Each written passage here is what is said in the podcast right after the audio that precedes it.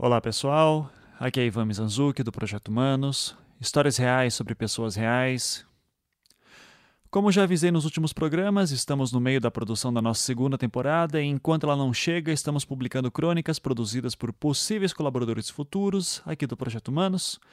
Este é o último episódio da série Crônicas e vocês ouvirão quatro histórias desses autores. E o tema de hoje é Cresci.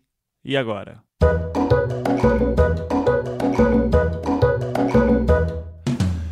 Mais de uma vez eu já ouvi adultos, pessoas com suas vidas feitas e bem direcionadas, confessando que, apesar de terem seus 30, 40 ou mais anos, ainda se sentem jovens. Muitos dizem que ainda se sentem como se estivessem no colégio, por exemplo. Outros, um pouco mais humildes, dizem que se sentem eternamente com 23, 24 anos. Eu mesmo, neste momento, estou com 32 anos. Mas não é incomum que quando me perguntam na rua a minha idade, eu tenho que parar para pensar um pouco, porque por algum motivo eu me vejo e me sinto com 28 anos. Parece que de alguma forma eu parei no tempo. O que é curioso, porque desde adolescente eu sempre me senti como um velho rabugento no corpo de alguém mais jovem. E eu me pergunto, será que algum dia eu sentirei a idade que realmente possuo? E o que é isso, afinal de contas? Então falaremos sobre essas coisas que circundam o envelhecimento. Histórias sobre sonhos, desafios, família, responsabilidades, aqueles momentos em que lidamos com problemas da vida que mostram como as coisas ficam bem mais complicadas depois de adultos. Enfim, você sabe do que eu estou falando. Chegamos assim então ao primeiro ato de nosso programa, ato 1. Uma demissão nem sempre é uma demissão. Quando somos crianças, uma das perguntas que mais ouvimos é: o que você quer ser quando crescer? E depois de um tempo sentimos que parece que a infância não acaba nunca e que crescer não chega nunca, porque a pergunta está sempre lá. A produtora Tainara Rebelo nos conta um pouco mais sobre como foi esse seu processo. Era 2009. Eu já estava naquela de que cada trabalho da faculdade era feito no automático. A professora da aula de marketing tinha dito para fazermos uma análise de um segmento de mercado. Mas minha vontade era estudar o ramo de explosivos, pois eu já queria explodir a faculdade inteira. No fim, escolhi a indústria do tabaco. Me pareceu a coisa mais saudável se fazer.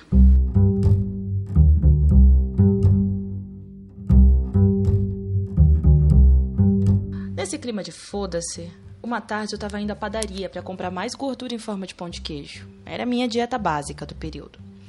O telefone tocou e eu atendi. Sim, aceito. Finalmente um emprego, né? Era uma bosta, mas era melhor do que nada. Eu explico melhor que tipo de bosta que era. Era do tipo: meu chefe era um babaca. Como ele deixava claro a cada e-mail que mandava com quatro ou cinco pontos de exclamação depois de um bom dia. E no mesmo e-mail, ele dizia que teríamos que fazer hora extra durante o mês todo para dar conta das demandas que serviam para comprar a gasolina do seu Mini Cooper e a sua coleção de sapatênis da Lacoste. E isso era só uma segunda-feira comum. Quando a coisa está péssima, a gente dá valor às coisas pequenas, né? E nesse caso era a Tati, a minha colega que sempre tornava o almoço e a vida algo suportável. Certo dia, ela me disse: Você curte rádio? Eu vou te apresentar para algumas pessoas. E um ano depois eu finalmente estava numa rádio. A Tati é péssima com prazos, mas ela mantém a sua palavra, e isso já diz muito sobre ela.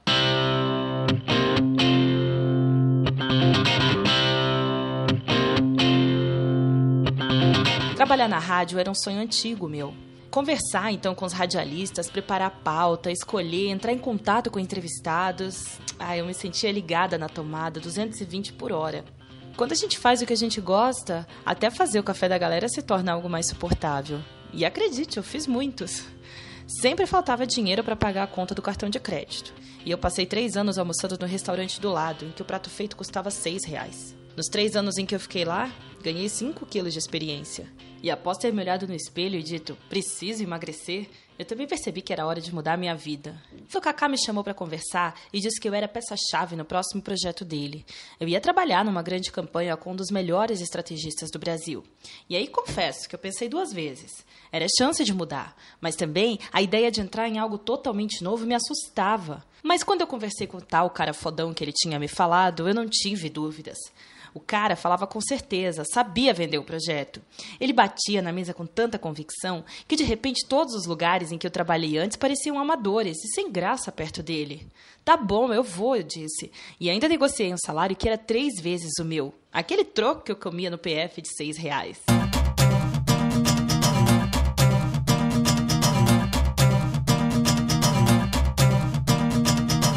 Finalmente algo novo para me entreter. Eram planejamentos, escalas, tabelas, planilhas e muito brainstorm, muito mesmo. E eu me sentia útil e consegui ultrapassar meus limites a cada dia. Foram os 10 meses mais felizes na minha vida desde a rádio. Até que me surgiu o que pareceu ser uma boa oportunidade em outra cidade. E eu fui. Eu estava empolgada com tanta novidade, não tinha como ser ruim. E aí a minha surpresa. A minha chefe era uma garota mimada que ficava repetindo que a casa dela tinha cinco banheiros só para chamar atenção. Os outros funcionários aplaudiam aquela baboseira a cada vez que ela abria a boca, e alguns ainda davam risadinhas forçadas para ver quem era o campeão daquela cena de puxa-saquismo escancarado. Com isso, a cada dia eu me arrastava para ir ao trabalho e me jogava na cadeira, que ainda por cima fazia um barulho estranho toda vez que eu sentava. A vida voltara a ser um inferno.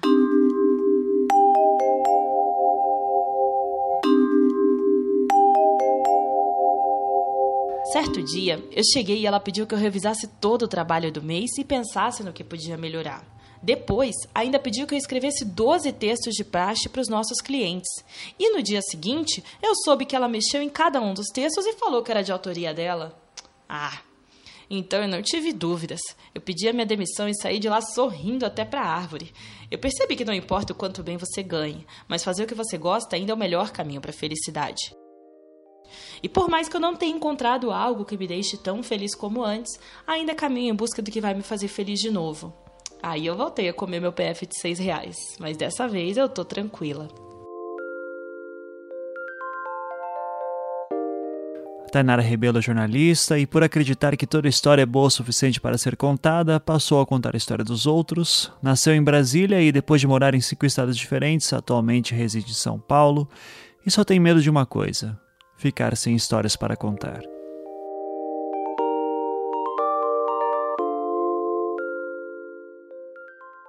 Ato 2 O presente.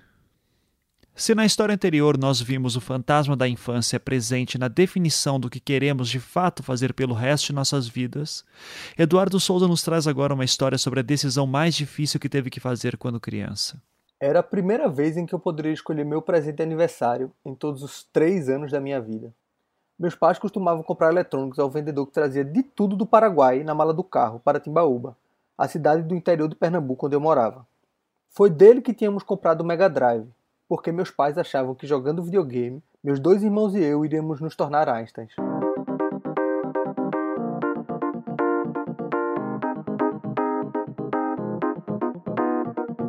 E era daquele porta-malas cheio de fitas que eu teria a responsabilidade de escolher o meu presente. Naquele momento eu entendi como era ser presidente. Teria que ser a escolha certa, porque a decisão não iria afetar só a mim, mas toda a sociedade. E se o jogo fosse ruim, meus irmãos me culpariam. Minha honra também estava em jogo. E eram tantas fitas. Era uma liberdade paralisante, como se eu tivesse o mar para desbravar e eu não soubesse nadar. No meio dessa tempestade emocional, meus olhos encontraram o presente. E eu tive uma certeza que realmente só poderia ter com 3 anos. Peguei a fita e corri muito mais rápido que o ninja pelo consultório de dentista da minha mãe, que ficava no térreo, e subi as escadas, até a frente da TV da sala para apresentar minha decisão.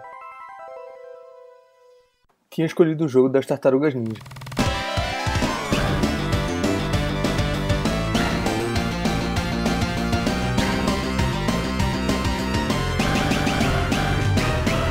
Toda a minha certeza se confirmou. Meus dois irmãos, com mais do dobro da minha idade, 7 e 8 anos, aprovaram a minha escolha brigando para ser a outra tartaruga enquanto a tela da TV começava a emitir luz própria. Eu, óbvio, era Rafael, a tartaruga mais foda. Ali, pertencíamos ao mesmo universo, que ignorava toda diferença de idade, escola, obrigações. Tudo aquilo que para eles era cotidiano e para mim era um tanto alienígena. Ali, estávamos alheios a tudo que era real, e aquela fita era a ponte para esse universo.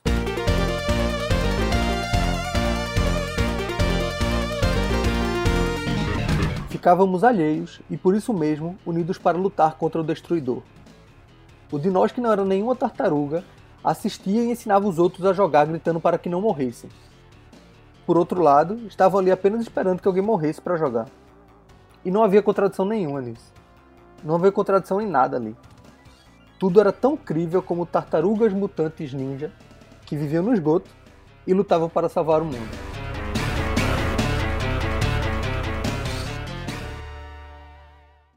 Mas a vida real aos poucos deixava a ponte mais deserta e poeira acumulava na fita.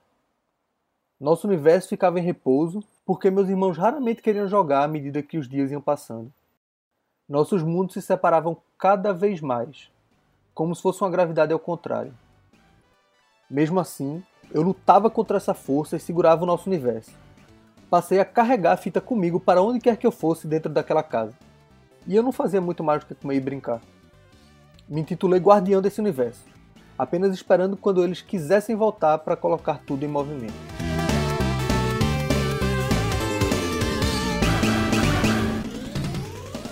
Não sei quantas semanas passei carregando essa fita, mas no final de algum dia, depois de segurar toda a gravidade ao contrário, guardando a ponte, um dos meus irmãos se decide deixar levar para outro universo, logo depois de jantar.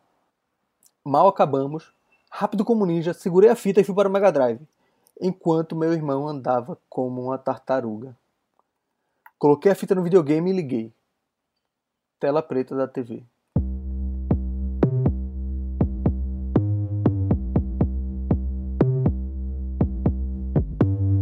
Tirei a fita, soprei embaixo, coloquei de novo. Agora com certeza que estava bem posicionada. Tela preta. Aquela tela era um buraco negro que refletia o vazio desesperador daquele momento. Pegamos outra fita qualquer, enfiamos no Mega Drive, luz própria. Tartarugas Ninja, buraco negro. Eu era culpado pela destruição de um universo. De tanto que eu andava com a fita, alguma coisa deve ter caído nos circuitos e ela nunca mais ligou. Eu falhei em guardar aquele universo. Eu, cuja missão era proteger, destruir. Traí minha responsabilidade.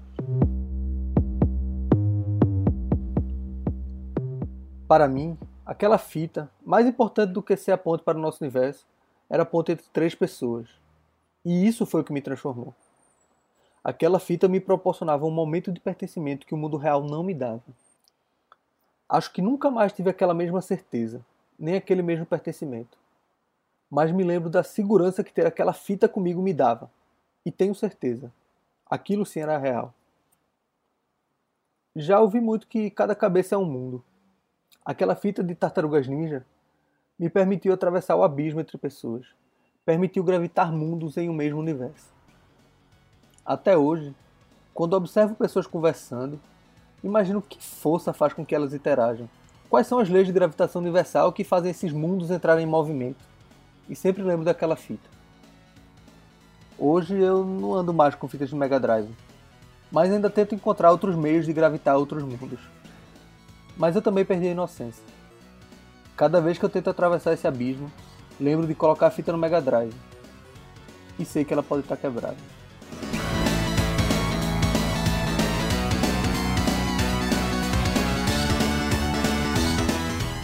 Eduardo Souza, designer, ilustrador e mestrando em design pela UFPE, onde pesquisa sobre estranhamento e livros ilustrados, suas pinturas estão no Instagram e vocês podem encontrá-las na conta Souza Eduardo. E os seus textos estão também no Filosofia do Design, o blog do nosso querido amigo Marcos Beccari. E torcemos para que hoje o Eduardo consiga guardar melhor suas fitas de videogame.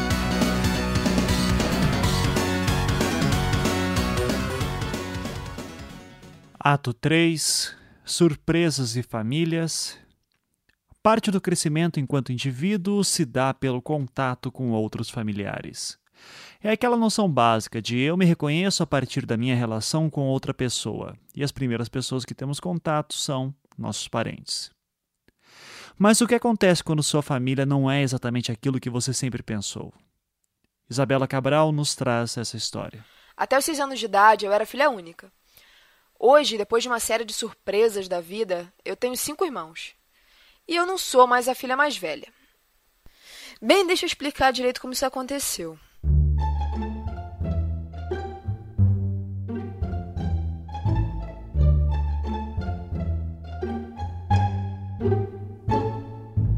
Meus pais casaram cedo e, pelo menos em parte, acredito eu, pressionados pelo fato de que a minha mãe estava grávida de mim. Os dois eram bem ferrados de grana na vida na época, e as coisas foram até melhorando um pouquinho com o tempo. Seis anos depois, um intervalo razoável, né, veio a segunda filha, minha irmã Mariana. Eles acabaram se separando um ano mais tarde. Mas esse não é o foco aqui, então eu vou pular os detalhes. Casamento, dois filhos, separação, ok?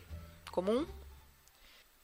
Só que quando eu tinha 11 anos, eu fiquei sabendo que talvez eu tivesse uma irmã mais velha. Oi?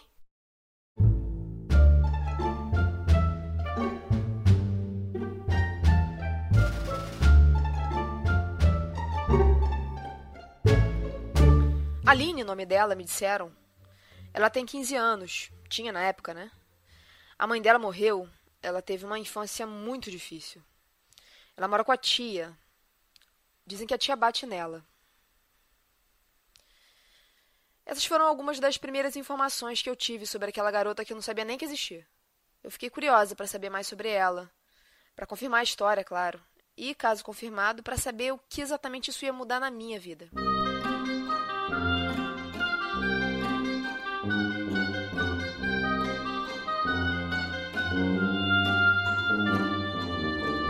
Pouco tempo depois, mais uma novidade. Existia a chance de eu ter um irmão mais velho. Aham. Uhum. Seis anos mais velho, para ser mais precisa. Não, ele não tinha nada a ver com aquela irmã. Outro caso completamente diferente. Vamos lá, as primeiras coisas que eu soube sobre esse cara de 17 anos na época, com quem eu provavelmente compartilhava o mesmo pai. O Jefferson é filho de uma auxiliar de enfermagem. Ele tem uma irmã da minha idade, por parte da mãe dele, ele é inteligente, estudioso, tinha inclusive acabado de passar para uma escola federal. E ele é surdo de um ouvido, porque teve meningite aos cinco anos. Ah, o Jefferson e a Aline moravam na mesma rua. Juro?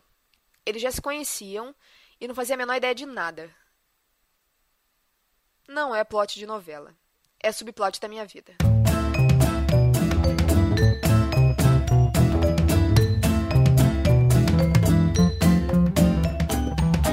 Lá estava eu no meio de um festival de exames de DNA.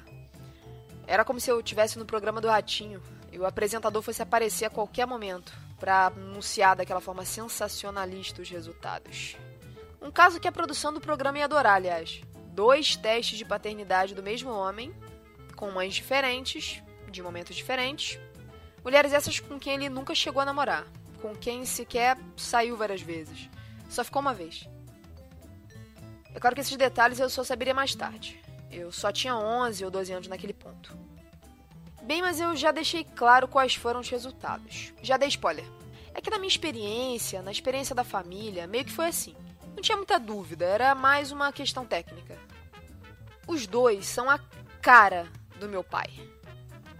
O queixo furado, a cor morena da pele, o formato dos olhos, iguaizinhos. Muitíssimo mais parecidos do que eu ou a minha irmã por parte de pai e mãe. Então, dito e feito, resultados positivos. Eu tinha ganhado do nada dois irmãos mais velhos. E aí, o que acontece agora?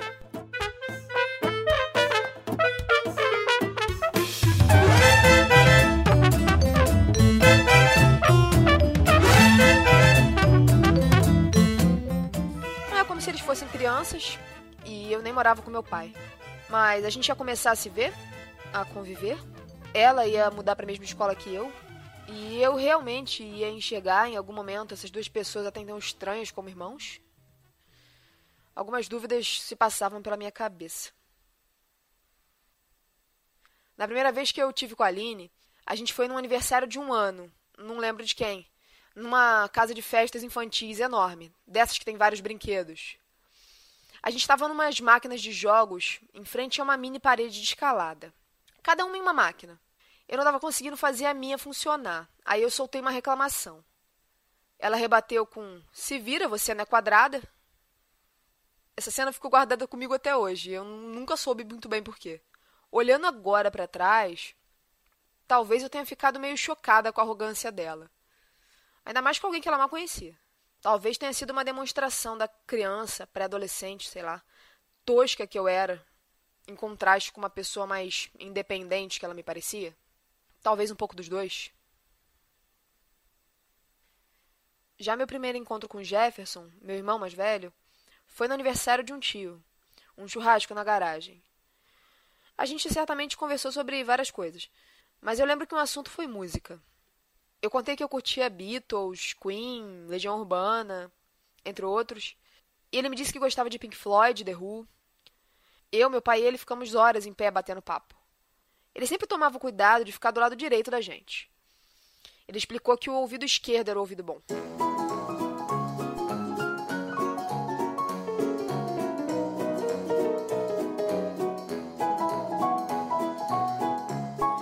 Então, vejamos, contagem. Três irmãos. Eu já tinha Mariana, aí vieram a Aline e o Jefferson. Mas eu disse cinco lá no início. Acontece que justamente nessa época, meu pai tinha acabado de se casar de novo. E não demorou muito, a esposa e ele resolveram engravidar. Foi quando demos boas-vindas ao mundo para Ludmilla. Quatro agora, né? Bem, acelera seis anos. Também fruto do segundo casamento do meu pai, nasceu Alicia, Pronto, um total de cinco irmãos.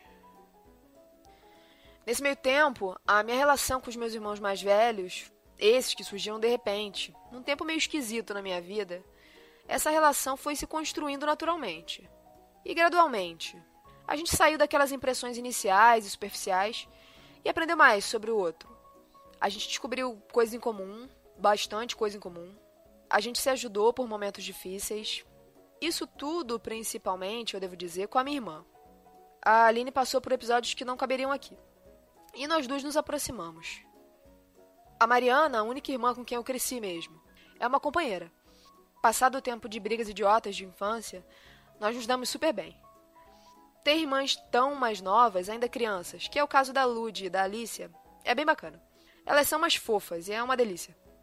Só podiam parar de achar que eu sou mãe delas, o que já aconteceu algumas vezes. Por mais que a vida tenha premissa de novela, de acordo com a minha experiência, os personagens não agem de maneira tão dramática assim, não. É claro que os problemas existem. Existem mesmo. E a gente vai lidando com eles. Mas viver essa família com uma certa diversidade, inclusive de criação, é interessante. É bem interessante. Seja lá como ou quando chegaram, todos os meus irmãos têm a sua importância na minha vida todos estão presentes. Todos acrescentaram e continuam acrescentando para quem eu sou. De verdade.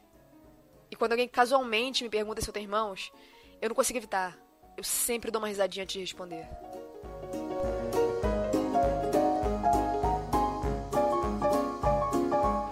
Isabela Cabral tem 22 anos e está se formando em comunicação social na PUC Rio adora podcasts e já participou dos falecidos Pode Comer e Dark Passengers, lá por 2010. Atualmente tem interesse por podcasts de storytelling e sua monografia trata desse assunto, não à toa ela está aqui no Projeto Humanos. E até o momento, pelo menos até onde sabemos, ela ainda está com apenas cinco irmãos.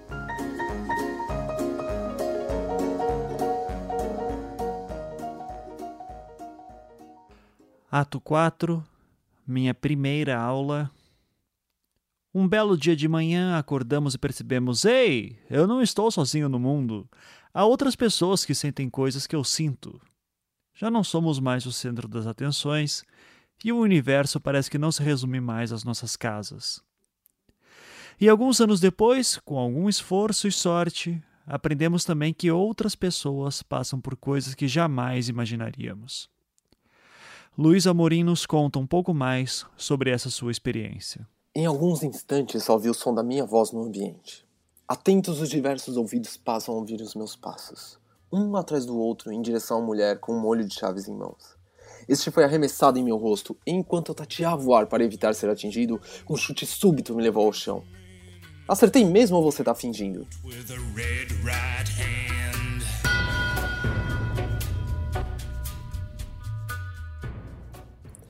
Um dia a Bruna veio falar comigo no Facebook. Como tantos outros amigos antes dela, ela me procurou por causa do meu conhecimento em artes marciais. Mas aquele caso era totalmente diferente de tudo que eu já havia passado. A janela do chat se abriu com uma frase depois a outra que narrava: Estava no bar, um cara grande, discutiu comigo, nem vi o que havia em volta, soquei seu nariz. Confesso que fiquei pasmo. Nada tinha a ver com fragilidade, mas com a inconsequência do ato. Nos próximos momentos, rolei a tela e percebi o quanto estava próximo desse assunto. Violência contra a mulher é questão masculina.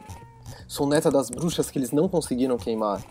PL 5069 é urgente para todas as mulheres. Esses e outros textos publicados por apenas uma amiga, a Gigi. Notei de imediato que haviam duas visões da mesma violência: a sentida na pele e o início de uma discussão. Cliquei no chat da Gigi. Gigi, olha essa conversa que acabei de ter com a Bruna. Vou colar aqui. É grave, né? Muito grave, Luiz. Eu tenho um plano. Me ajuda? Eu sentia necessidade de agir. Após tantos anos treinando, estava ali a grande oportunidade de eu ensinar algumas mulheres a se defenderem. Em apenas um dia estava com o programa de aula em mãos e duas semanas para divulgar o workshop de defesa pessoal para mulheres. Desarmes, facas, armas de fogo, bastões e espadas. As minhas alunas sairiam da minha aula prontas a enfrentar os 88 loucos.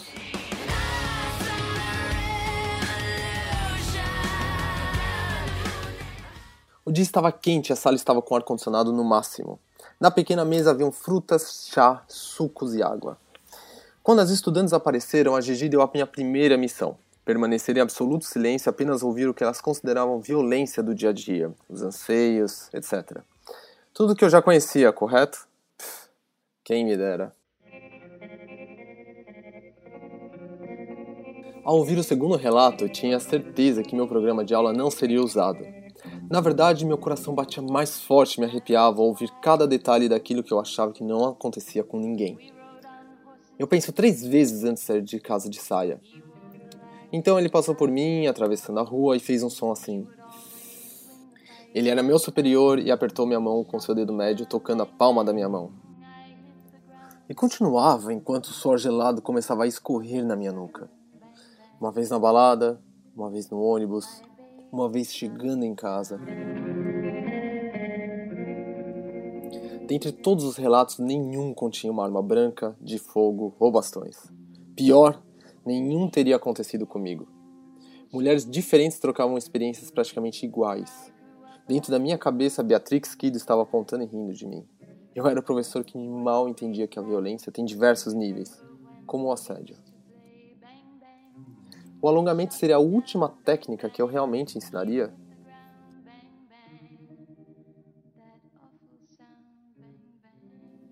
Resolvi fechar os olhos e voltar a escutar cada história que acabara de ouvir e que ainda ressonam na minha memória.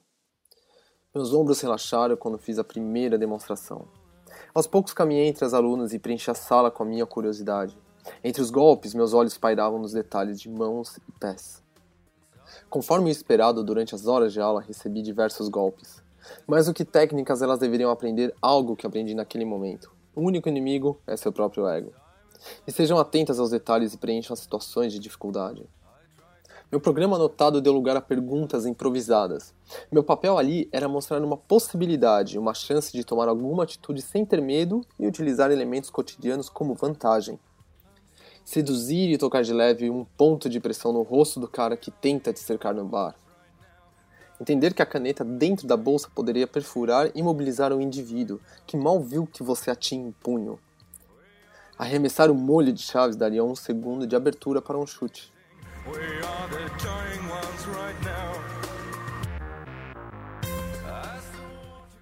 Aquela tarde quente marcou meu corpo e o das alunas com arranhões e pequenas contusões. Muitos suor e sorrisos precederam nosso abraço de despedida.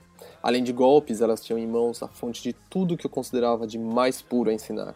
A capacidade que temos em tomarmos consciência e passarmos a agir ao invés de reagir.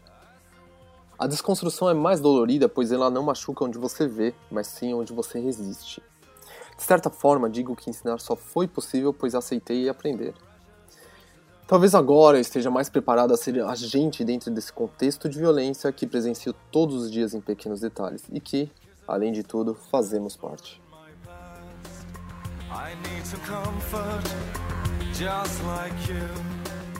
Luiz Amorim é formado em design, possui MBA em branding, trabalha com apresentações desde 2009 e, por conta disso, acaba criando histórias para tudo, desde produtos e, especialmente, pessoas. Além das artes marciais, possui também um enorme amor por caligrafia e podcasts, e, acima de tudo, é um grande amigo nosso.